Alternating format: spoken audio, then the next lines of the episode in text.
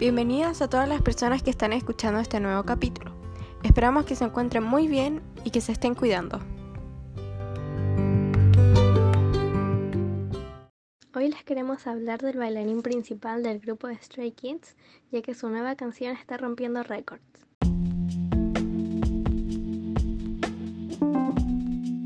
Lino nació el 25 de octubre de 1998 en Jimpo, Corea del Sur. Actualmente tiene 22 años. El bailarín principal, vocalista y subropero del grupo surcoreano Stray Kids, además de ser el líder de la subunidad Danzaracha. Es hijo único, ha adoptado tres gatos y disfruta cocinar y tomarse fotos con filtros divertidos. Comenzó a bailar desde la secundaria y cursó estudios en el Jimpo Yale Technical High School. Ingresó como aprendiz a JYP Entertainment en 2017. En los dormitorios de la compañía conoció a los miembros de su futuro grupo, con los cuales desarrolló un profundo lazo. Participó con los demás miembros de Stray Kids en el programa que les permitió debutar el 26 de marzo del 2018. Lino ha escrito y coreografiado varios temas de Stray Kids.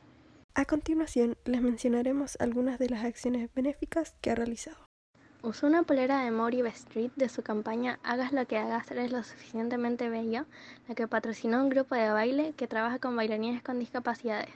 Usa un polerón de la colaboración ADLB y Save the Children, la cual dona un porcentaje de las ganancias para apoyar niños que viven en zonas de guerra.